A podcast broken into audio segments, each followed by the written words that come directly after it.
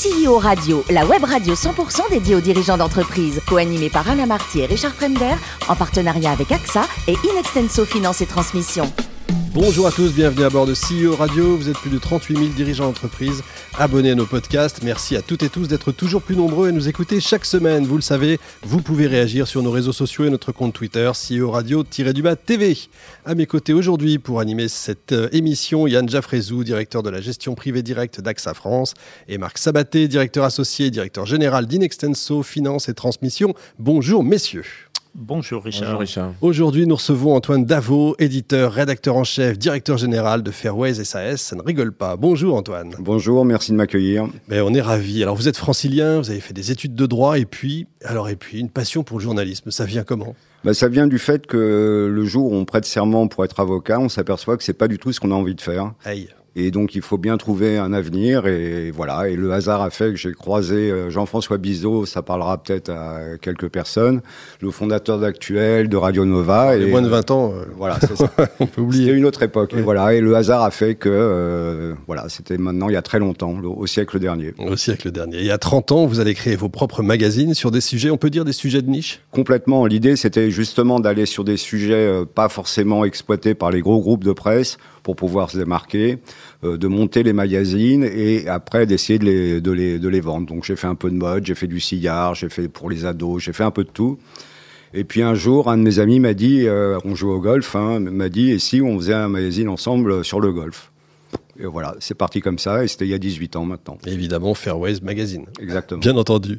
Pourquoi le golf? Parce que par plaisir quand même? Alors par plaisir bien sûr parce que euh, l'intérêt de faire un magazine de golf c'est quand on joue au golf c'est pratique ça c'est sûr. et puis surtout le golf en France c'est un petit business c'est euh, c'est de l'artisanat c'est pas de l'industrie comme aux États-Unis comme en Angleterre ou dans les pays asiatiques. Donc il y avait plein de choses à faire encore. Le marché n'était pas mature donc on a essayé de se mettre là-dessus. C'était il y a 18 ans euh, il, a changé le marché aujourd'hui? Il a le marché euh, du golf a changé, le marché de la presse a été euh, complètement bouleversé. Donc Évidemment, ça rien à voir. Combien de salariés aujourd'hui? Alors aujourd'hui, on est en tout petit, euh, on est un petit navire, un petit bateau. On est cinq permanents et beaucoup de, gens qui interviennent, des pigistes, des maquettistes. Donc sur un numéro, on peut être une trentaine à intervenir. C'est un mensuel C'est Alors on sort tous les deux mois. À côté de ça, on, a, on fait pas mal de digital. On en parlera peut-être. Et puis on a deux, deux, quelques autres activités dans, dans l'organisation d'événements surtout. Voilà. Bon, chiffre d'affaires, on peut en parler? Alors, sur la presse en telle quelle, euh, on a perdu énormément avec le Covid. On a été coupé, euh, mais vraiment beaucoup. Donc, cette année, on va finir à 600, 700 000. Et à côté, la partie euh, organisation, et plus on fait du contenu pour, bah, pour tous les supports qu'on a besoin. C'est à peu près l'équivalent, quoi. Très bien. Yann Jaffrezou. Oui, justement, toujours sur le chiffre d'affaires. Euh, quelle est la répartition en fait de ce chiffre d'affaires? Parce que vous avez le, papier, vous avez aussi le digital, et puis la partie, euh, la partie événementielle. Alors, alors c'est deux sociétés complètement différentes. Hein. D'accord. Donc sur la partie euh, presse pure et dure, le digital, ça fait 10%, mais et encore si si je force le trait. Sur la partie print en elle-même, c'est 70% la pub, 30% les abonnés parce qu'on a la chance dans le golf d'avoir un marché euh, publicitaire captif assez important. Il y a les fabricants de matériel, il y a les golfs eux-mêmes, il y a les voyagistes, enfin il y a pas mal de choses qui font que le marché, euh, ça nous a permis de, de, de, de, traverser la crise du Covid euh, pas trop mal. quoi. Et après, il y a la partie euh, hors captif, parce que le golfeur est, un, est une cible intéressante. Euh, qui achète des grosses voitures, des fois des montres, euh, il aime bien se parfumer, enfin voilà. C'est un CSP+, euh, intéressant et surtout très bien ciblé pour les annonceurs. Masculin? Alors, masculin, oui, il y a 30% de... Il y a 30% de femmes qui jouent au golf, mais ceci dit, la femme est l'avenir du golf.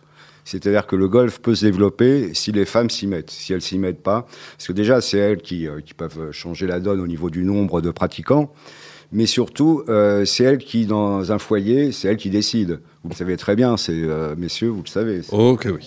voilà. Il faut pas le dire. Donc, si elle dit, bah non, on va pas aller jouer au golf, bah personne n'ira jouer au golf. Les vacances à côté d'un golf, c'est si Madame le décide. Donc, euh, il faut, il faut qu'elle s'y mette. Yann.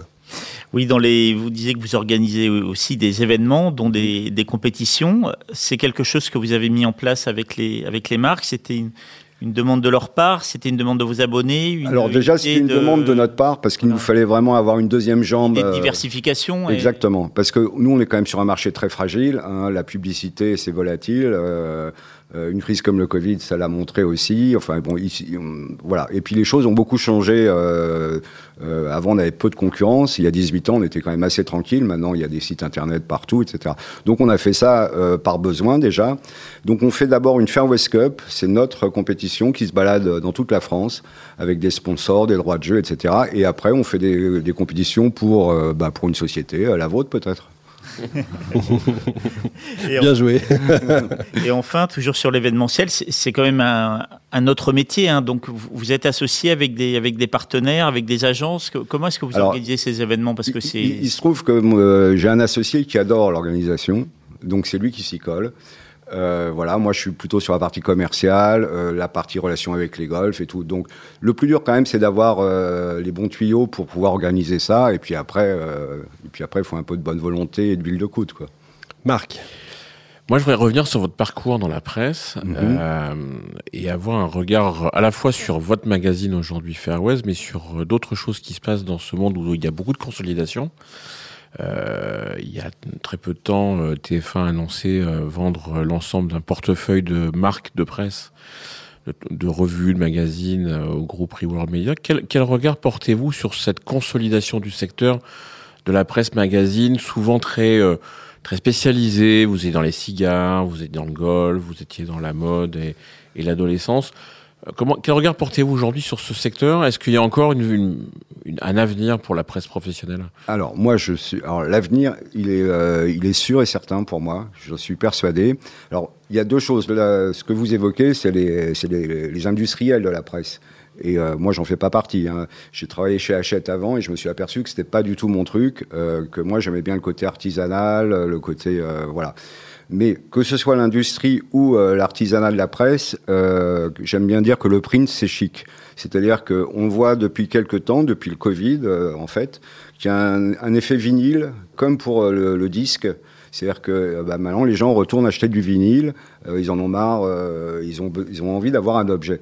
Je pense que la presse, c'est exactement pareil. Nous, on fait un magazine pour les gens qui n'en peuvent plus de leur portable, qui n'en peuvent plus des écrans. Au bout d'un moment, il faut changer un peu, faut avoir, faut toucher, voilà. Donc, alors, je suis un peu loin de votre question, mais euh, euh, donc pour ça, il y a un vrai avenir. Après, pour les grosses marques, pour les grosses, euh, les gros, euh, ils sont obligés de se concentrer. C'est évident. La distribution en France, c'est une, ca- une catastrophe.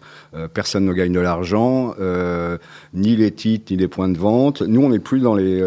maintenant, on n'est que sur abonnement. sur abonnement. ouais. Ouais, on a, on a, on a oublié la distribution en kiosque. On est sur abonnement et on vente un peu dans les golfs et tout, mais c'est voilà. Donc il faut réinventer tout ça, mais ça va se faire. hein. Vous maîtrisez la chaîne comme ça. Exactement. et, et vous maîtrisez votre régie publicitaire. Oui. Donc tout, Alors, tout, on- est, tout, tout, tout est interne. Alors tout n'est pas interne parce qu'on a une partie de notre régie publicitaire qui est, euh, on a une régie publicitaire qui s'appelle Ketil Media qui va sur le hors captif ou les gens qu'on ne connaît pas du tout. Donc qui va vraiment dans le dur, tandis que nous, on bah, euh, nous, on, on connaît, on, on connaît notre cible et nos, et nos clients quoi. Est-ce qu'on peut dire aujourd'hui que le, on, a une deuxième vie après le digital qui est en train d'évoluer dans ce monde de la presse un peu au sens large du terme, y compris sur la presse grand public, Mm. où en fait vous parliez de vinylisation euh, de la presse magazine, où effectivement il y a, il y a besoin de, de garder trace de- du contenu. Et finalement, ce qui fait la force d'un- journal ou d'une revue, c'est c'est ce qu'on met dedans. Le texte, les photos. Qui écrit chez vous? Ce sont des, des Alors, professionnels, c'est ah des, des des, professionnels, des- oui. des gens qui font du golf et qui euh, voilà. On a un peu de tout. On a euh, des professionnels de la presse, des gens qui écrivent, qui savent écrire, et on a depuis euh, depuis trois ans maintenant, on a vraiment beaucoup de contributeurs. Donc c'est des champions de golf, mais c'est aussi des euh, c'est Bruno Gassio par exemple parce qu'il est golfeur et qu'il apporte un, un éclairage différent. C'est des anciens champions. C'est comme vous dites, euh, c'est le contenu. Euh, il- nous, il faut on, on vend plus de l'information vraiment. Mm. L'information, vous l'avez sur votre portable. Nous, il faut qu'on vende un état d'esprit, quelque chose d'un peu différent qu'on ne trouvera pas ailleurs. Le gars qui vient chez Fairways, qui lit euh, Fairways, ou la fille surtout, euh, eh bien, euh, elle doit trouver un, un univers qu'elle ne peut pas avoir ailleurs. C'est ça le défi de la presse aujourd'hui. Et quelle est la part de l'iconographie de la photo dans, vos, dans le journal? Nous, c'est énorme parce qu'on est. Euh, alors, quand on est arrivé il y a 18 ans, je, je... moi, j'ai comme. Alors, pour faire. Euh, vous, êtes, court, vous êtes un peu photographe. Je suis très photographe. en fait, j'ai commencé à gagner ma vie en étant photographe euh, parce que bah, c'est là où j'ai trouvé un peu de travail. Voilà. Ouais. Donc, je, je, suis resté là-dedans et après, j'ai changé d'activité. Et quand on est arrivé il y a 18 ans, les magazines de golf en France euh, étaient pas beaux, soyons clairs. Euh, alors que le golf, je ne sais pas si vous connaissez, mais c'est des endroits magnifiques. Euh, c'est beau le golf, donc donc le magazine doit être beau, il doit il doit être euh, et c'est tellement facile de faire des belles photos de golf. Donc notre part est très très importante à tel point qu'on fait même des expos photos. À côté de ça, c'est une autre. On essaye d'en faire une euh, tous les ans, euh, soit des productions qu'on fait nous-mêmes, soit euh, en, en, prenant voilà. Donc l'icono est est importante. Et, et, enfin, une question un peu iconoclaste, vous m'excuserez d'avance. Vous avez euh, créé des magazines, vendu des magazines. C'est quoi, c'est quoi l'avenir de Fairways? C'est une session un jour? Non, non. Je pense que euh, bon, je dis non, mais j'en sais rien d'ailleurs.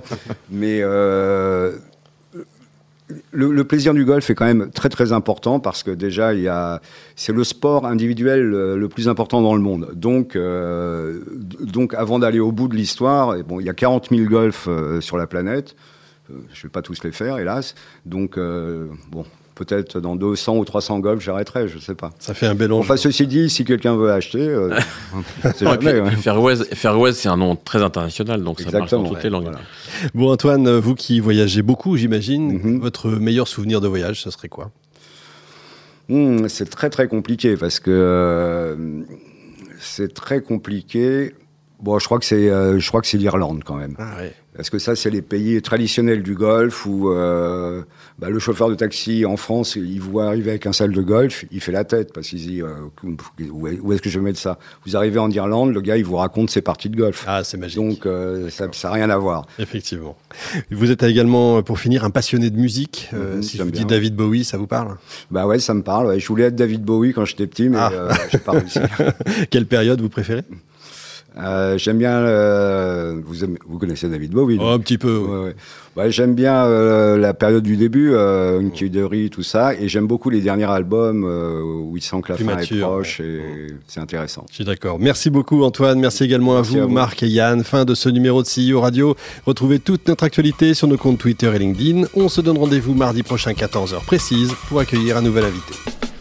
L'invité de la semaine de CEO Radio, une production B2B Radio.tv en partenariat avec AXA et Inextenso Finance et Transmission.